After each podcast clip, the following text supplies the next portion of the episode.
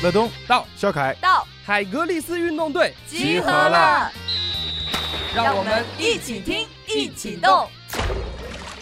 欢迎来到海格力斯。本期节目，我们来聊一聊最近正火的温网男单决赛。德约科维奇经历四盘的苦战，以三比一击败了意大利选手贝雷蒂尼，拿下了个人的第六个温网冠军。而且特别值得一提的是，个人大满贯的数量达到了二十个。那么本期节目，我们也特别邀请来了之前浙江大学网球队的队员，明尼苏达大学体育经济管理硕士，现在也是体育经济研究员刘想来到我们的节目，欢迎。Hello，我是刘想，海格力斯的听友们，大家好。刘想之前也是在大学期间是我的网球教练啊。其实很早之前我就一直听你说自己特别喜欢德约科维奇。那其实我们在那个大学期间的时候，费德勒和纳达尔的话可以说是风头正盛。那么为什么你当时会特别喜欢德约科维奇呢？我觉得关于这个小德的一些。呃，这个特点呢，还有他的一些成长经历的话，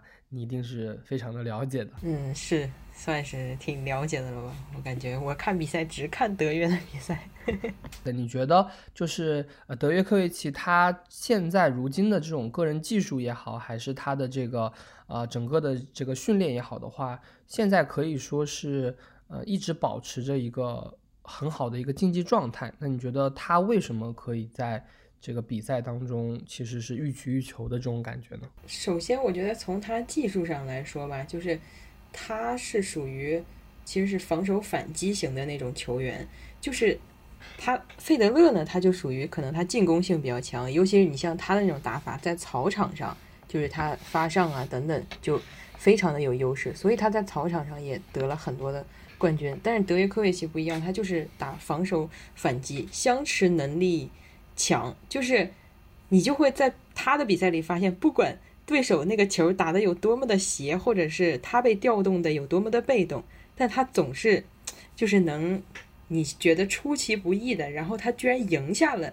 那一分儿，而且关键是他不不仅仅是在就是球场上只打出这么一个两个这样的比较精彩的那种防守反击球嘛，他很多球就是这样。就所以现在很多新生代球员就是跟他打比赛，就觉得我看起来我这个比赛是占了占了上风，看起来我好像马上就要赢了，但是呢，最终的结果总是德约赢。其实我觉得这很大的原因就是因为他球风就是这样，就是打防守反击型的这种比赛。然后就是就是从还有一点就是他比较强的就是他的心理上是我觉得是非常强，就是。看德约的比赛，我总觉得观众可能比他打比赛还紧张。就是他总是，就比如说大满贯是五盘，五盘三胜，然后他总是出现那种先零比二落后，就是先输两盘，后来又倒追三盘的那种情况。然后我就记得特别清楚的，应该是之前，呃，是一一年温网还是应该是一一年温网，他跟费德勒的决赛吧，反正是他跟费德勒的比赛。他也就就是先输两盘，而且第三盘费德勒拿到了赛点，而且不止一个赛点，最终是德约科维奇翻翻盘五比三获胜。然后好像那一年是他连续两次跟费德勒交手都是这种都是这种情况，就是先零比二，然后再翻盘。然后像今年的温网应该没有这么激烈，但是今年法网的时候他不也是吗？就是在。四强那个比赛的时候，然后跟一个特别年轻叫穆塞蒂，然后零比二落后，然后最后三盘获胜。决赛也是跟西西帕斯也是零比二落后，后来又倒追三盘。就是你能觉得他心理是非常强大的，就尤其是面对这种新生代球员，可能那些新生代他可能已经零比二领先了，但是他心里一波动，然后德约就是他是很坚定的，抓住这个机会就直接翻盘了。我觉得这可能是他就是比较大的一个优势吧，就包括他面对费德勒、纳达尔，他也是这样，就心理很强大。然后就是，反正我自己特别，但还有一点就是我自己特别喜欢德约的一个呃方面，就我为什么喜欢他，是因为就是我觉得他能有这么强大的心理承受能力，也是和他从小的那个成长经历有关系吧，就是他是属于一个他的成功没有那么理所当然，所以我很喜欢他。就是他从小他塞尔维亚人嘛，当时也经历了那些什么北约轰炸南联盟，就是顶着顶着那些什么炮弹在训练的那种日子，就是家里也不是家庭条件也不是很好嘛，但是就在那种环境之下，然后就是他在逆境中成长嘛，属于，所以我觉得。这也造就了他比较强大的那种心理，然后就是，这也就就是我觉得我就特别喜欢这种不是理所当然成功的人，就是感觉纳达尔和费德勒啊，包括穆雷，就是他们就属于从小好像家境非常好，就是他们的成功就没有不能说理所当然吧，但是他们没有那么坎坷曲折，所以就这可能是。坎坷和曲折的经历，让德约多了很多那种故事性吧。这个就很很能激励更多的人，我觉得。我觉得作为德约的球迷的话，应该每次在看比赛的时候都为他捏了一把汗，心里都是非常的这个紧张的。但是因为他总是这个逆转或者说是翻盘，那么也其实给了球迷更多的欣赏的这种心呃情感的调度吧。那么你刚才有说到他的这种个人的成长的经历，嗯，其实也是一种就是逆袭的一个状态，就是在环境相对来说没有瑞士啊、像西班牙那么好的一个美国这样这么好的一个网球训练的稳定的一个氛围，也造就了他的这种，呃，这种铁人的这种心理。因为其实不光是说在网球领域，在足球领域的话，或者在在篮球领域的话，塞尔维亚也同样是铁血之师，就是以这种。呃，身体素质啊，意志品质见长的，嗯，其实之前这个我们在前期沟通的时候，刘强也专门提到了说，呃，德约的技术和他的训练的话，也是有非常的有特点的，因为啊，我们看到就是你说像纳达尔啊，或者说是像。啊，费德勒的话，他们的进攻是很有特色的。那么小德的话，可能之前叫小德，现在已经是老德了。现在可能小德，现在就是德约科维奇，可能在他的这个呃防守上面是呃特别的这个见长的。像我们打打过网球的人都知道，有的时候，哎，你这个球接得住，其实是也是非常重要的一件事情。不光是说能够一拍能够得分，其实啊。不失误，特别是在这种高水平的场上不失误，然后呃有些球可能是哎消耗消耗对手，或者说是在这个心理上还是在这个体能上去这个把对方磨平了，这种感觉也是一种取胜的呃一种方式吧。对，就是你看德约的那个比赛，就是这可能真的是有可能跟他训练的那些方法有关，他特别喜欢练瑜伽练什么的，然后就最近。就他打比赛，就是你就觉得他好像老是在球场上劈叉，然后去救球，就是这可能确实和他的就是练瑜伽各种柔韧性，他他的柔韧性是特别强的，然后这让他的防守能力真的是就是提升了很大一块儿。所以最近他就是他有几张那种比较火的图嘛，他就是温网上就是他那种劈叉救球，然后很多网友就把那个制作成了各种各样就是蜘蛛侠的那种。图片，然后发到我微博什么各种社交媒体上嘛，你们可以可以搜一下，就还挺有意思的。协调性和柔韧性，其实对于体育来说，对于任何的这种球类项目来说都是非常重要的。就反正他是主要是柔韧性真的是很强，关键是他劈着叉还能打球，你就觉得哇塞，这太神奇了，这这这这不是一般人能能做到的。从技术特点来说的话，其实我们的听友有一个也蛮想去啊探讨的，或者说是想去聊一聊的。因为像呃德约科维奇的话，他是呃双手的反拍；那么像费德勒的话，他是单手的这个反拍。那么这两个技术的话，在从你们像专业的网球运动员来说的话，呃这两个技术有什么利与弊吗？或者说是对于个人的话，有什么样的一个呃一个技能上的或者说是体能上的要求吗？这个应该也不是。那么大影响，但是现在我觉得主流是大家比较偏向于双手反拍，因为这种可能双反可能还是稳定性比较好一点。然后单反的话，你像它存在着一个很大的劣势，就是第第一，它肯定单手的话，它肯定力量上稍微会差一点。所以如果别人进攻，然后进攻你的反手的时候，就是他打出一个力量势大力沉的球，你可能用单反的话。就是只能是去磕挡、切削，或者也不是只能吧，但是就是在力量上肯定是有一定的损失的。还有一点就是可能单反它比较，就是它处理高球可能不是那么容易，所以你就像跟费德德约跟费德勒打比赛的时候，其实他就是有些时候他是喜欢去 攻击费德勒的这个反拍的，费德勒就是单反嘛，但是单反确实是打起来比较帅、好看。然后双反，它可能就是因为它两只手去控制球拍嘛，它稳定性啊，然后包括力量上，它就相对来说好一点。所以现在我觉得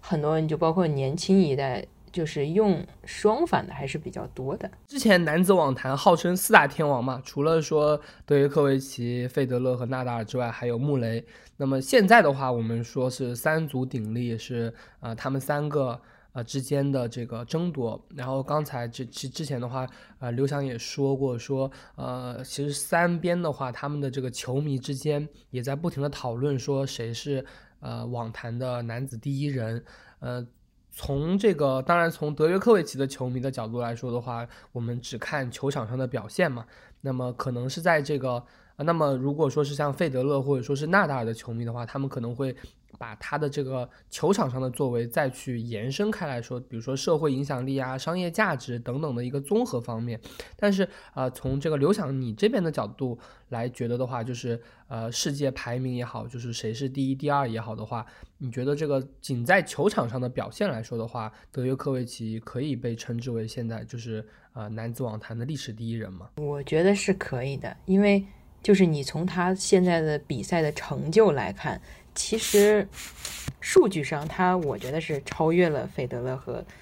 纳达尔，但可能是因为我是球迷啊，我对他有一定的偏向。但是你看他就是第一大满贯数量，这三个人现在是呃相同了。但是你再去看一下，就是呃德约科维奇是唯一一个就在这三个人当中得到双圈全满贯的，因为他他能够在纳达尔统治法网的期间，他能够拿到两个。法网冠军这是很不容易的，就是费德勒也仅仅是拿了一个，所以费德勒没有办法完成双圈全满贯。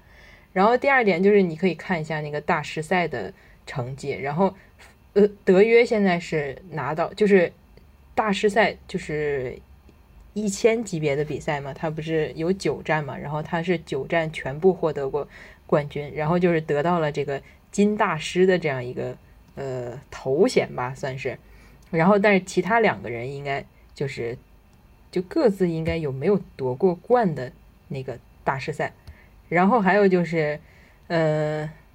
好像是纳达尔，他应该是从来没有得过年终总决赛的冠军。但是德约也得过很多次，但可能德约唯一不足的就是他没得过奥运会的冠军，而纳达尔得过。但是这个这个头衔，奥运会冠男单冠军啊，费德勒也没有。所以，反正我觉得从整体的这些就是重大比赛的夺冠数量上来说，德约肯定是超越另两个人的。但是，可能确实很多人就是评价，就觉得你不能只在这个赛场上的成绩去评价嘛，确实有点。呃，你如果从商业价值上来讲，费德勒肯定他是最高的，他他的代言啊等等，他在全球的影响力啊，他确实就是这是我们不可否认的。而且你就是可能从粉丝数量上来讲，我觉得就包括从我身边的人吧，可能费德勒和纳达尔球迷是非常多的。你问问一下，就是比如说他不是特别懂网球，他不是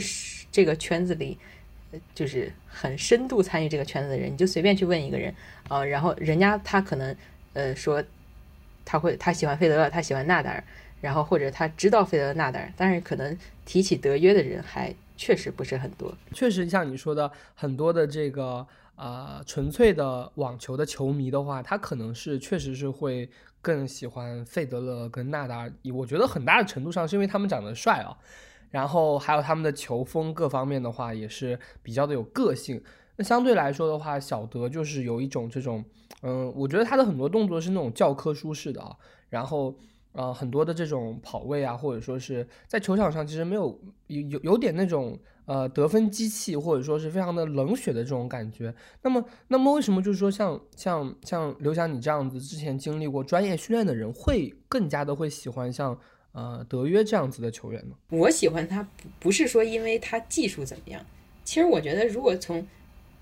我觉得很少，可能真的很少有人真的是因为某项技术啊喜欢一个人，因为大家每一个球员的技术特点呀、什么的，其实都各有差异吧。算是，但是你没有办法评判每一项技术好。但是我我觉得很多人喜欢这一个人，可能就是因为就是某一个他的故事啊，或者他人生中的他的某一场球啊，就是戳中你的某一个点，所以喜欢他。就是喜欢的可能是这个人的人格。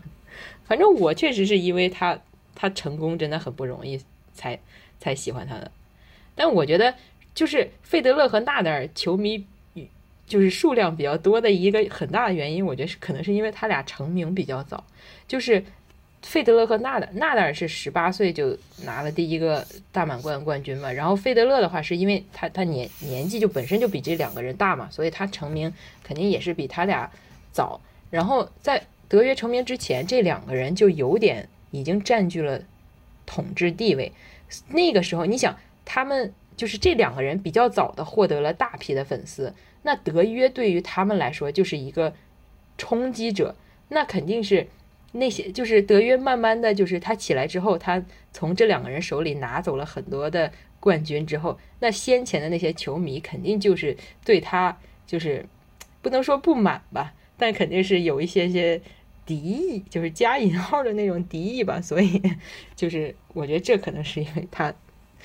这可能就是他。这个粉丝数量比较少的原因，就是因为他是个后来的人，他是一个冲击者的身份。呃，就现在的话，这个三大天王之间的大满贯的数量都是二十个冠军。那么接下来，其实呃，小德如果再得一个的话，其实就马上变成第一了。那从这三位如今的状态来说的话，呃，可以说是德约科维奇是呃在在获得大满贯的数量上成为第一的话。可能并不是一件太难的事情，因为其实另外，呃，像费德勒的话，确实已经年迈了。那纳达尔的话，纳达尔是状竞技状态下降了嘛？对，其实纳达尔和德约基本上是同龄人了，但是他可能纳达尔打法可能他对身体的损耗比较大，所以就是他的竞技状态可能维持的时间可能就不如德约和纳达尔，就是不是他可能就不如这个德约和费德勒能够维持的。就是更久一点，就是他可能伤病会出现的更频繁、更多一点。那那这么看来的话，其实从未来或者说从这个呃趋势来说的话，德约科维奇很有可能是在大满贯的数量上的话是成为男子网坛的历史第一人。那么其实刚才刘翔也聊到过一个奥运会与职业网球的这个之间的这个关系。因为，呃，因为讲到网球的时候，我我们一般都会谈到，呃，四大满贯，呃，奥运会的话，好像它是在这个职业体系之外的一个另外一个呃维度，或者说是呃另外一个这个计算的方式。那么我们也想，因为东京奥运会马上就要开始了，刘翔也可以呃趁这个机会来聊一聊这个奥运会和这个职业网坛之间的这些。过去的一些历史吧，和到现在的这样的一个状态，感觉是在职业网坛里，就是球员们普遍不是很看重奥运会，这个就可能是也是有历史的原因吧。就是其实网球它是一个在最早应该是在第一届还是第二届奥运会的，就是已经进入了奥运会的项目，就是它它很早很早就进奥运会了，但是后来是因为就是网球它是。职业运动嘛，就是慢慢的它走向了职业化，它有了 ATP 啊、WTA，但是奥运会它本身在最早它秉持就是呃业余体育的这样一个态度嘛，所以就是职业和业余的冲突，后来呃这个网球就就退出了这个呃奥运会，但是应该是在八几年，是八四年还是八几年的时候，就是呃网球又重回了这个奥运会的大家庭吧，算是。但是是因为，就是当时已经就是职业网坛，它已经形成了自己的就是这个运行的体系，然后就是各个积分系统啊等等，它已经是就是已经有了一个很良性的体系。但奥运会的话，就是它由于它是四年一届。它就没有办法就是参与人家就是其他项和其他项目一样，每年都有积分，然后每年都计算积分，所以就是呃，奥运会有点难以融入这个职业网球的这个体系。然后，而且那个，而且在八几年，你想那个时候，大家其实呃四大满贯等等已经有十接近百年的历史了吧？的那个时候，就是这个它的大满贯的传统是比较强的，大满贯是深入人心的，所以人们还是以就是呃获得大满贯就是为骄傲。但是那个时候奥运会就是由于网球也是刚刚。回归奥运会嘛，而且奥运会也没有，他没有积分，没有奖金。对于球员来说，对于职业球员来说啊，它是没有太大的好处的。所以球员们普遍也不是很看重奥运会这个，就是就是这个比赛。但是后，但是近几年可能是因为，就是你像纳达尔、德约这种他成就比较高的球员啊，就是他们已经是有点无所谓我。在大满贯的比赛上，到底得得多少好的成绩？因为他们都得了那么多成绩啊，他就有点就觉得还是就捍卫国家的荣誉啊，可能就是比较重要。所以这些可能比较老的球员啊，他反倒是呃想要喜欢去参加奥运会。但是你看，就是很多新生代的球员，他还是想要首先在大满贯的这个赛场上有所突破。就尤尤其是你像，对，就是。他奥运会和美网，然后这他时间离得比较近嘛，然后所以有些球员可能还是为了美网，他可能会放弃奥运会。就包括之前的那个蒂姆，奥奥地利那个球员蒂姆，他就他就觉得他现在首要任务就是去打大满贯，然后等他就是有点那种就是说什么功成名就的时候吧，再去打奥运会，就是。所以他他上届奥运会应该也是没有参加。呃，奥运会其实更关乎荣誉，然后的话，职业的四大满贯，他可能跟利益啊，或者说是一个球员他要在职业网坛立住脚的话，他还是更加的关心这些职业网坛体系内的一些赛事。也不是说只有这个奥运会关乎荣誉吧，其实大满贯它也关乎荣誉。其实你一个球员在大满贯上的突破。也是一个国家、一个民族的一个突破，而且大满贯赛场上也是升国旗、奏国歌的。尤其是如果你、你们、你是你们国家第一个夺得这个大满贯冠军，比如说你第一个是你是第一个夺得法网冠军的，那你在夺冠的那一次，他会为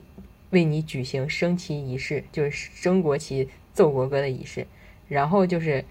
而且就是每年夺冠的球员，他们国家的旗帜会在那个大满贯的主赛场上悬挂一年，就是其实它也是关乎着就是荣誉的事儿，但只不过是可能如果因为从影响力来说，你现在还是大满贯要超过这个奥运会，就是在网球这个领域啊，所以其实你要从这一点上来想，就是你就觉得就是。那你能从一个更大的平台上展现自己，那这应该是一件更好的事儿。就包括你从更大的平台上展现的不仅是你自己，也是你的国家。我觉得还有一个问题，可能或者说还有一个呃事情，大家也是比较关心的，就是为什么网球领域的话，其实嗯，我们说费德勒、纳达尔和德约科维奇，他能够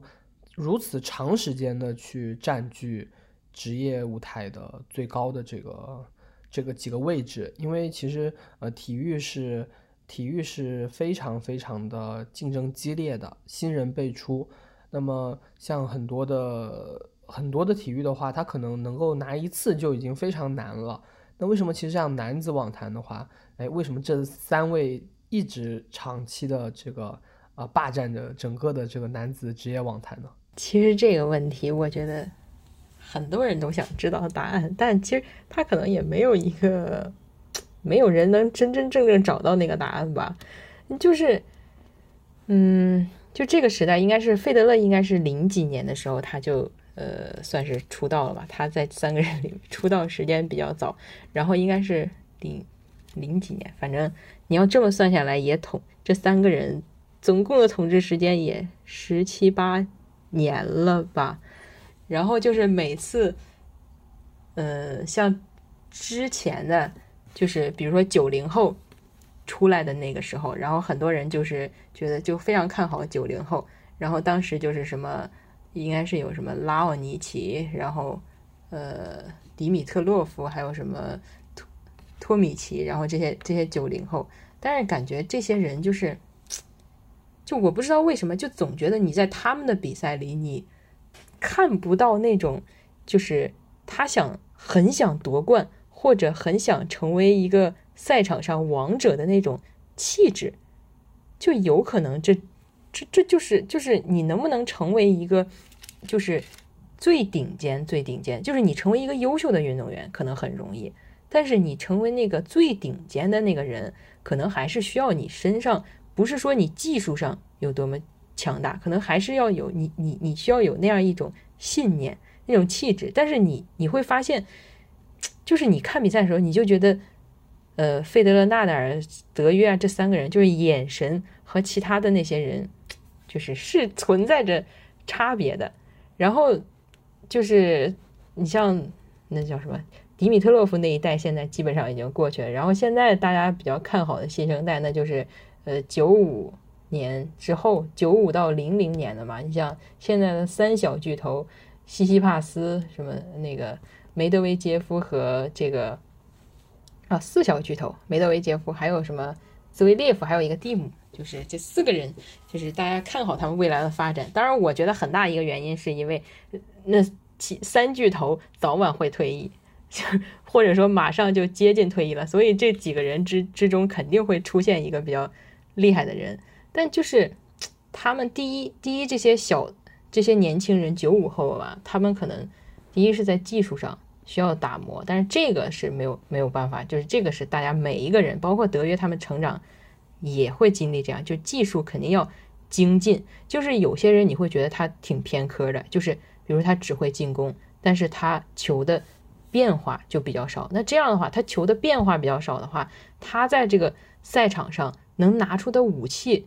就少啊。就是呃，比如说你如果赛场上只有正手进攻。那万一有一天啊，那场比赛你就是正手打得不好，那你还有什么武器能拿出来应对呢？对吧？但是德约啊，包括纳达尔啊，他们就不仅仅说啊，我正手打得好，那德约我实在不行了，我放个小球啊，或者我实在不行，我反手还能打，就是他的他们这三个人就是武器库储储备的比较全面。但是可能新人的话，现在就是技术上还应该提高吧。还有一点就可能更重要的就是在心理上。就你就会发现，就法网决赛，就法网就是很明显的，就是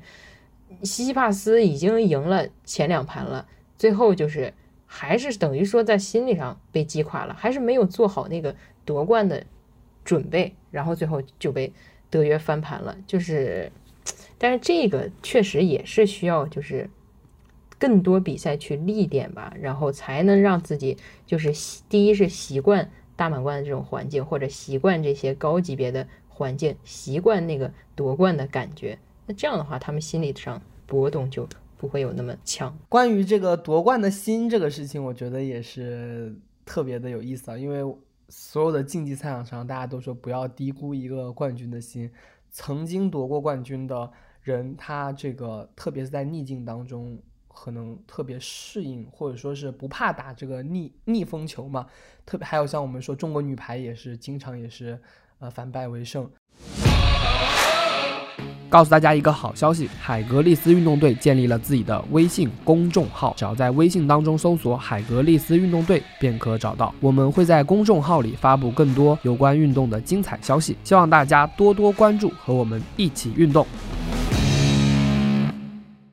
我相信，其实这几年也是网球呃发生这个变化的这几年，包括女子的话，大阪直美的出现，还有像刚才有说到，其实这三位的话也是渐渐老去了。我们更加期待九五后、零零后的在赛场上的表现。那么，呃，刘翔，你也可以跟我们的听友介绍一下，就接下来我们看网球比赛可以更加的关注于哪些希望之星？先不说希望之星吧。我突然想起一个，就是，嗯，就是今年德约他已经拿了前三个大满贯了嘛，然后而且今年还是奥运年，其实大家都比较期待的是他能够拿到一个年度金满贯，就是四大满贯加上奥运冠军，而且以德约现在的状态，他确实是很有这个希望的。我觉得这个是大家首先可以就是关注一下一下的事儿，因为这个可能好像之前公开赛年代应该还没有人拿过年度金满贯，能够拿到年度全满贯的好像是罗德拉沃尔吧，但是拿到金满贯的应该是还从来没有出现过，这值得期待吧。呃，刚才刘想提到的金满贯，就是指四大满贯加上奥运会的金牌，被称之为金满贯。希望之星，就反正现在新生代，就是我刚刚其实也提到了吧，然后有四个比较已经是比较出众的了，就是呃，像西西帕斯，然后梅德韦杰夫、兹维列夫和蒂姆，然后蒂姆是已经去年。美网已经拿到了那个美网冠军嘛，但是那个时候也是比较戏剧性的，就是德约在比赛里面因为无意间击打击中了裁判，然后就被被退赛了。然后这个他是在没有巨头参与的情况下，蒂姆是拿到了这个呃大满贯的冠军。但是其实这这四个人里面，我觉得我可能我也是我个人是比较看好西西帕斯的。然后就是我感觉他可能是他心态，我觉得应该是比其他几个人可能更好一点。然后技术上的话，可能其实大家都技术水平应该都差不多。所以，而且西西帕斯，我是觉得他是 就是他有夺冠的那种决心的，我是觉得这样。然后可能像兹维列夫啊，他可能就是脾气不是特别好，就是他就容易。打着打着就就就崩盘的那种，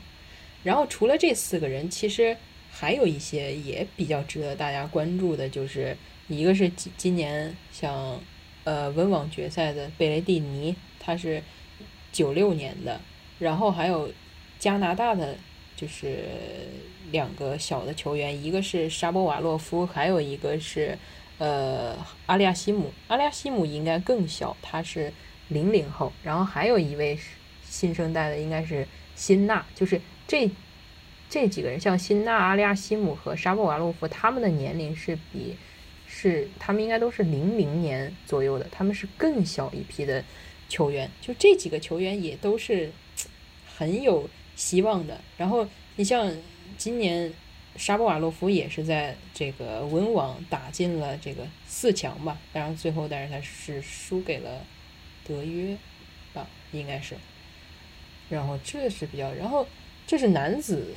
比赛，然后像女子里面刚刚提到说大阪直美，因为大阪直美其实她虽然她年轻，但是她也拿了，